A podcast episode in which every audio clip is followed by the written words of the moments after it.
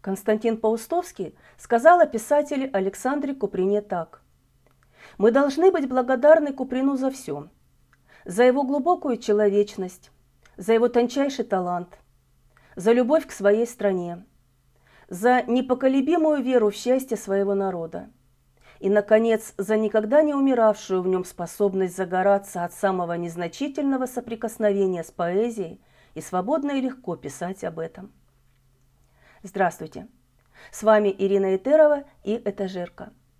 В этом выпуске мы поговорим о повести Александра Ивановича Куприна «Гранатовый браслет». Это печальная история маленького телеграфного чиновника, который был так безнадежно, трогательно и самоотверженно влюблен, пишет автор в период работы над произведением своему другу, профессору Батюшкову. Паустовский вспоминал, что Куприн плакал над рукописью гранатового браслета. Плакал облегчающими слезами. Говорил, что ничего более целомудренного не писал. Что такое любовь? Ответ на этот вопрос искали и до сих пор продолжают искать философы, писатели, поэты, обычные люди. Александр Иванович Куприн говорил о любви. Это чувство, которое до сих пор еще не нашло себе истолкователя. Ни в силе, ни в ловкости, ни в уме, ни в таланте, ни в творчестве выражается индивидуальность, но в любви, считал писатель. Работа над гранатовым браслетом шла осенью 1910 года в Одессе. Писатель никогда не скрывал, что в основе произведения лежала совершенно реальная история. Этот случай произошел с российским государственным деятелем Дмитрием Любимовым, губернатором Виленской губернии, человеком высокопоставленным и достаточно известным в свете – Любимов был женат на Людмиле Туган-Барановской, сестре знаменитого в те годы экономиста Михаила Туган-Барановского. Однажды, когда Любимовы еще жили в Петербурге, Людмилу Ивановну начал преследовать некий аноним. Он писал ей письма, признавался в любви и даже прислал цепочку в подарок на Пасху. Возмущенные этим поступком, муж и брат женщины решили, наконец, вычислить преследователя и потребовать объяснений. Им оказался мелкий почтовый чиновник по фамилии Желтиков. Любимов и Туган Барановский нагрянули к нему домой, поговорили с ним, как известно, достаточно резко, и на этом история завершилась, без трагических последствий. Желтикова впоследствии перевели из Петербурга по неким служебным надобностям. Сам Куприн признавался, что этот случай его очень тронул – Некий реальный прототип был не только у самого происшествия, описанного в повести, но и у ее центрального предмета. В семье писателя хранился браслет с гранатами, который принадлежал его первой супруге. Итак, главная героиня повести Вера Николаевна, жена князя Василия Шейна, отдыхает с семьей на даче на Черноморском побережье и получает очередное послание от поклонника – в качестве подарка на именины аноним присылает Вере золотой браслет с гранатами, низкопробный, как сказано в повести, и немного пошловатый, купеческий. По центру украшения в окружении красных гранатов располагается один зеленый, очень редкий камень. Символичным оказывается цвет гранатов. Зеленый традиционно ассоциируется с жизнью, а красный с кровью. Точно кровь, подумала с неожиданной тревогой Вера. К подарку было приложено письмо, в котором говорилось, что браслет – это семейная реликвия и талисман. Подписывался поклонник инициалами ГСЖ. После праздника все разъезжаются по домам, и Вера Николаевна провожает до экипажа своего крестного, старого генерала Аносова. Погруженная в переживания, княгиня рассказывает дедушке, как она его называет, о своем поклоннике, надеясь на совет. Однако его ответ не добавляет княгине спокойствия. Может быть, твой жизненный путь, Верочка, пересекла именно такая любовь, о которой грезят женщины и на которую больше не способны мужчины. Как вы думаете, Почему же Желтков подарил Вере браслет с гранатами, самую ценную для него вещь? В письме он напишет, «По старинному преданию, сохранившемуся в нашей семье, он имеет свойство сообщать дар предвидения носящим его женщинам и отгоняет от них тяжелые мысли. Мужчин же охраняет от насильственной смерти. Куприн рассказывает о любви, которая повторяется только один раз в тысячу лет. Любовь, по его мнению, всегда трагедия, всегда борьба и достижение, всегда радость и страх, воскрешение и смерть. В своем творчестве Александр Иванович Куприн развивает тему маленького человека, подчеркивая его необыкновенность. Чиновник Желтков, незаметный, тихий, оказывается человеком, который нисколько не уступает в благородстве аристократам. Его возвысила любовь. Именно любовь стала его страданием, единственным смыслом жизни. Ключевой эпизод повести, сцена объяснения Шейна и Мирзы Булат Тугановского Желтковым показывает, что на самом деле Желтков никак не вписывается в галерею маленьких людей русской литературы. Булат Тугановский постучал три раза, коротко и решительно. Какой-то шорох послышался внутри. Он еще раз постучал. «Войдите», – отозвался слабый голос. Комната была очень низка, но очень широка и длинна, почти квадратной формы. Два круглых окна, совсем похожих на пароходные иллюминаторы, еле-еле ее освещали. Да и вся она была похожа на кают-компанию грузового парохода. Вдоль одной стены стояла узенькая кровать. Вдоль другой очень большой и широкий диван, покрытый истрепанным прекрасным текинским ковром. Посередине стол, накрытый цветной малороссийской скатертью. Лица хозяина сначала не было видно. Он стоял спиною к свету и в замешательстве потирал руки. Он был высок ростом, худощав, с длинными пушистыми мягкими волосами. «Если не ошибаюсь, господин Желтков?» – спросил высокомерно Николай Николаевич. Желтков. Очень приятно. Позвольте представиться.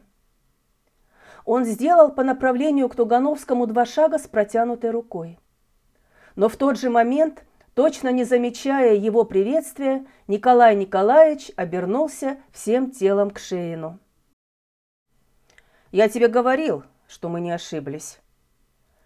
Худые нервные пальцы Желткова забегали по борту коричневого короткого пиджачка – застегивая и расстегивая пуговицы.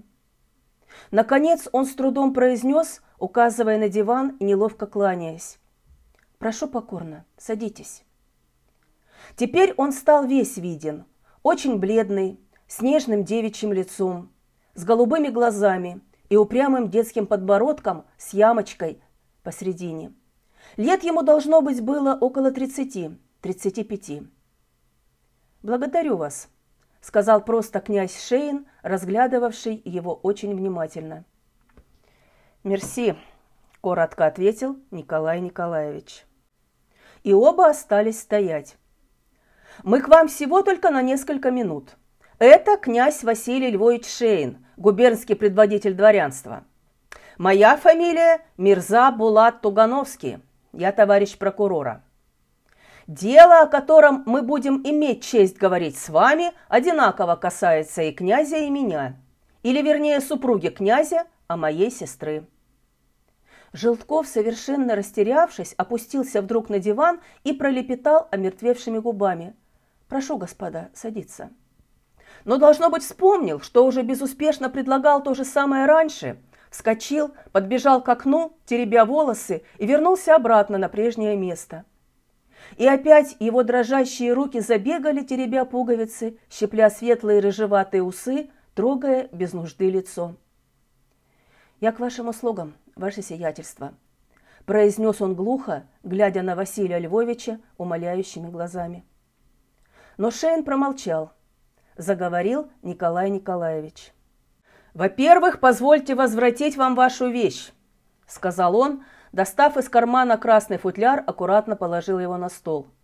«Она, конечно, делает честь вашему вкусу, но мы очень просили бы вас, чтобы такие сюрпризы больше не повторялись». «Простите, я сам знаю, что очень виноват», – прошептал Желтков, глядя вниз на пол и краснея. «Может быть, позволите стаканчик чаю?» «Видите ли, господин Желтков», – продолжал Николай Николаевич, как будто не расслышав последних слов Желткова. «Я очень рад, что нашел в вас порядочного человека, джентльмена, способного понимать с полуслова. И я думаю, что мы договоримся сразу. Ведь, если я не ошибаюсь, вы преследуете княгиню Веру Николаевну уже около семи-восьми лет?» «Да», – ответил Желтков тихо и опустил ресницы благоговейно. Встречающий их Желтков в первые минуты вызывает лишь жалость. Он совершенно растерян, напуган. Он не может обращаться с аристократами на равных и невероятно робеет. Однако после одной фразы Николая Николаевича атмосфера в комнате резко меняется. И мы до сих пор не принимали против вас никаких мер. Хотя, согласитесь, это не только можно было бы, а даже и нужно было сделать. Не правда ли? Да. Да. Но последним вашим поступком – Именно присылкой этого вот самого гранатового браслета вы переступили те границы, где кончается наше терпение. Понимаете? Кончается. Я от вас не скрою, что первой нашей мыслью было обратиться к помощи власти.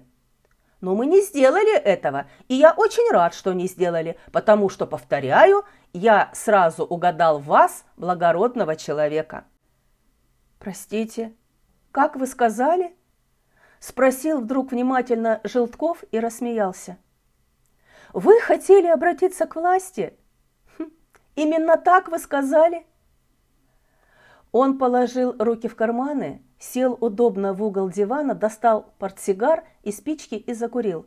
«Итак, вы сказали, что вы хотели прибегнуть к помощи власти? Вы меня извините, князь, что я сижу?» – обратился он к Шеину. «Ну-с, дальше». Князь придвинул стул к столу и сел.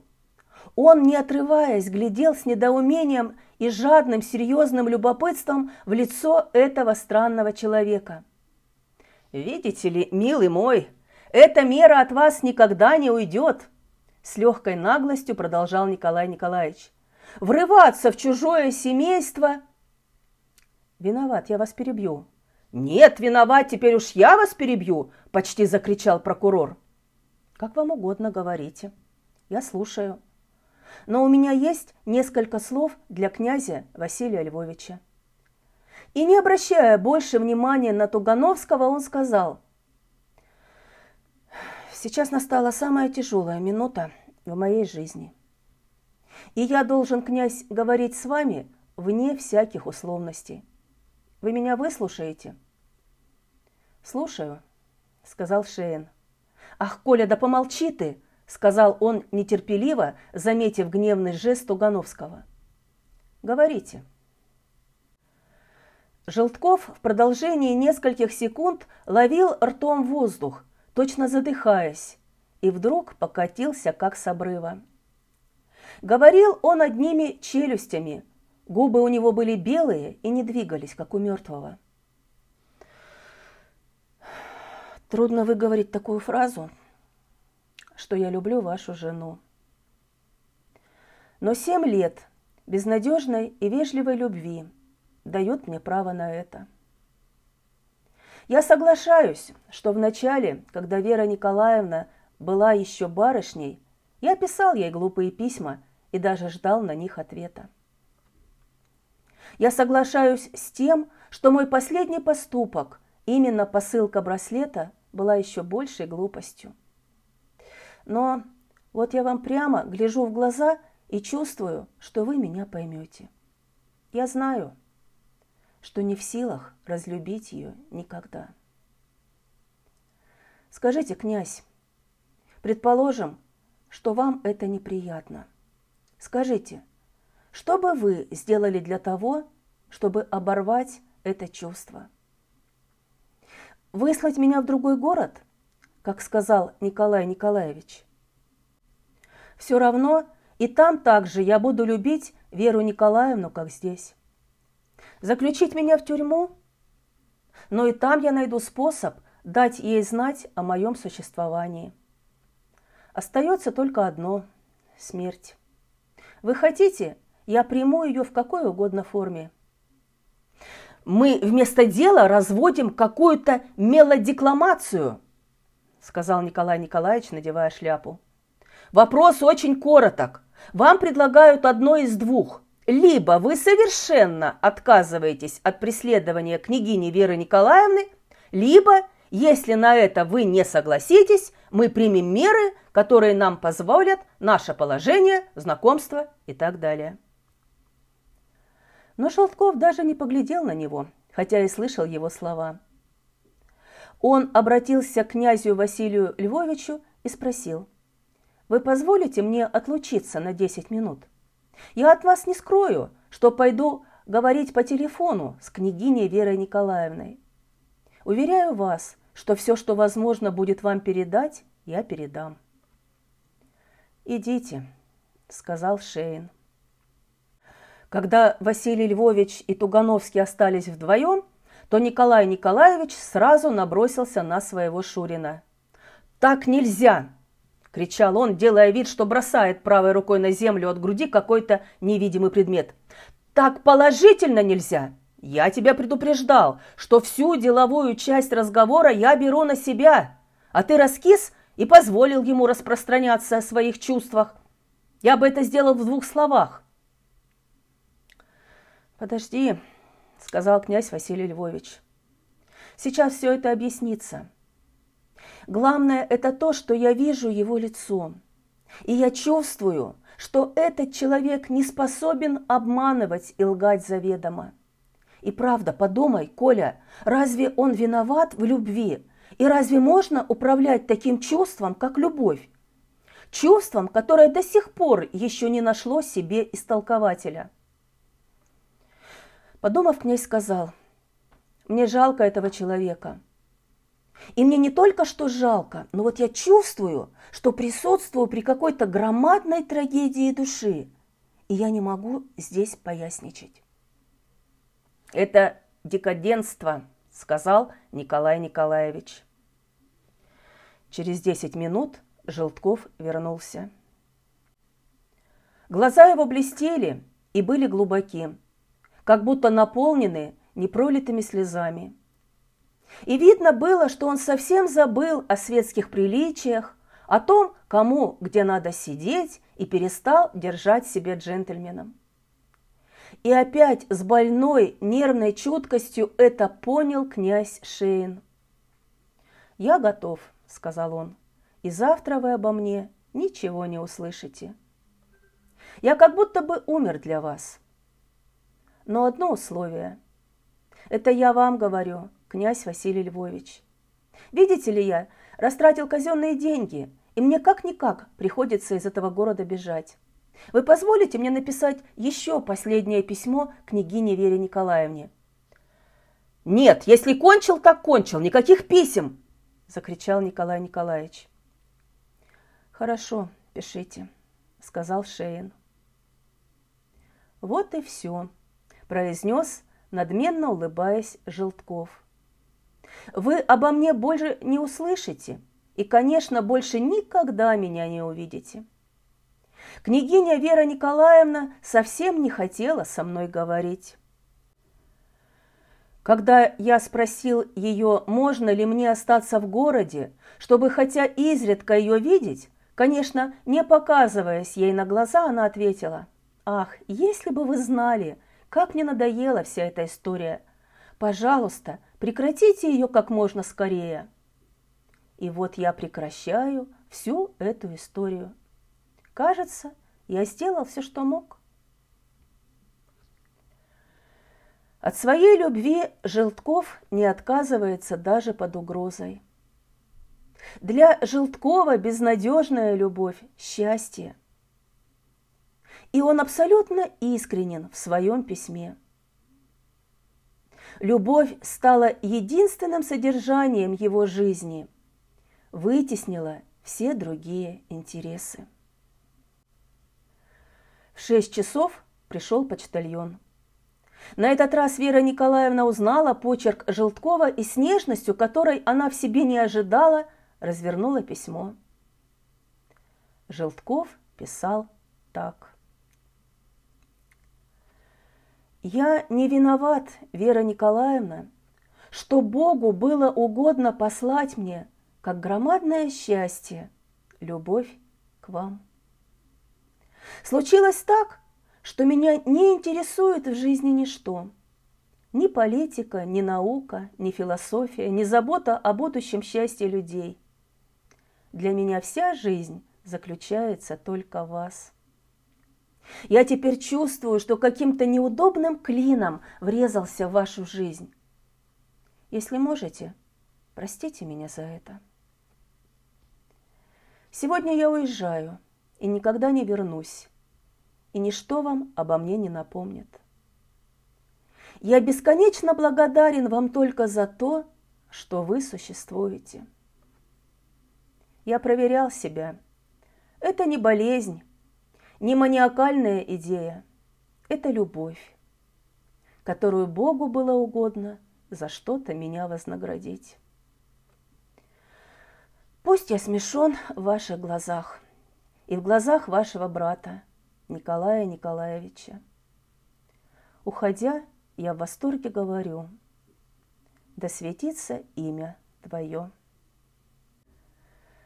Восемь лет тому назад я увидел вас в церкви в ложе, и тогда же в первую секунду я сказал себе, я ее люблю потому, что на свете нет ничего похожего на нее, нет ничего лучше. Нет ни зверя, ни растения, ни звезды, ни человека прекраснее вас и нежнее. вас как будто бы воплотилась вся красота земли. Подумайте, что мне нужно было делать? Убежать в другой город? Все равно сердце было бы всегда около вас, у ваших ног. Каждое мгновение дня заполнено вами, мыслью о вас, мечтами о вас, сладким бредом. Я очень стыжусь и мысленно краснею за мой дурацкий браслет. Ну что же, ошибка. Воображаю, какое он впечатление произвел на ваших гостей. Через десять минут я уеду. Я успею только наклеить марку и опустить письмо в почтовый ящик, чтобы не поручать этого никому другому. Вы это письмо сожгите. Я вот сейчас затопил печку и сжигаю все самое дорогое, что было у меня в жизни. Ваш платок, который я, признаюсь, украл – вы его забыли на столе на балу благородном собрании. Вашу записку. О, как я ее целовал. Ею вы запретили мне писать вам. Программу художественной выставки, которую вы однажды держали в руке и потом забыли на стуле при выходе. Кончено. Я все отрезал, но все-таки думаю и даже уверен – что вы обо мне вспомните. Если вы обо мне вспомните, то я знаю, что вы очень музыкальны. Я вас видел чаще всего на бетховенских квартетах. Так вот, если вы обо мне вспомните, то сыграйте или прикажите сыграть сонату де номер два, опус второй. Я не знаю, как мне кончить письмо. От глубины души благодарю вас за то, что вы были моей единственной радостью в жизни, единственным утешением, единой мыслью. Дай Бог вам счастья, и пусть ничто временное и житейское не тревожит вашу прекрасную душу. Целую ваши руки. Г. С. Ж. Уходя из жизни, Он благословляет свою возлюбленную. Да светится имя Твое. Любовь для Желткова выше всего земного. Ничто и никто не смогут заставить его разлюбить. Каким настроением проникнут финал рассказа? Как вы думаете, какую роль в создании этого настроения играет музыка? После смерти Желткова княгиня Вера, напротив, пробуждается к жизни. Ей открывается то, что ранее было недоступно. Та самая большая любовь, которая повторяется раз в тысячу лет. Своему герою автор дал имя Георгий, что означает «победоносец». Он нарисовал маленького, но великого человека. Вера собралась силами и открыла дверь. В комнате пахло ладаном и горели три восковые свечи. Наискось комнаты лежал на столе Желтков. Голова его покоилась очень низко, точно нарочно ему, трупу, которому все равно подсунули маленькую мягкую подушку. Глубокая важность была в его закрытых глазах. И губы улыбались блаженно и безмятежно, как будто бы он перед расставанием с жизнью узнал какую-то глубокую и сладкую тайну, разрешившую всю человеческую его жизнь. Она вспомнила, что то же самое умиротворенное выражение она видала на масках великих страдальцев Пушкина и Наполеона. Куприн, делая это сравнение, показывает великий талант любить и приравнивает его к талантам гениев. Так в чем же состоит сила любви? Любовь возвышает человека, преображает его душу. Желткову любовь дарит громадное счастье, делает его значительным в собственных и в чужих глазах. Любовь героя, та, которая бывает раз в тысячу лет, осталась бессмертной. Достоинство Куприна в том, что ничего лишнего. Куприн – настоящий художник, громадный талант. Так отзывался о Куприне Лев Николаевич Толстой. Многие критики, литературоведы, биографы отмечали, что Куприн – стихийный талант. Он описывает то, что сам видел и перечувствовал. Почти все мои сочинения – моя автобиография – я иногда придумывал внешнюю фабулу, но канва вся из моей жизни, писал писатель. Многие произведения Александра Ивановича были экранизированы. «Поединок», «Гранатовый браслет», «Олеся», «Яма» и другие. Читайте Куприна. Старайтесь любить жизнь и людей, как этот великий писатель. До новой встречи!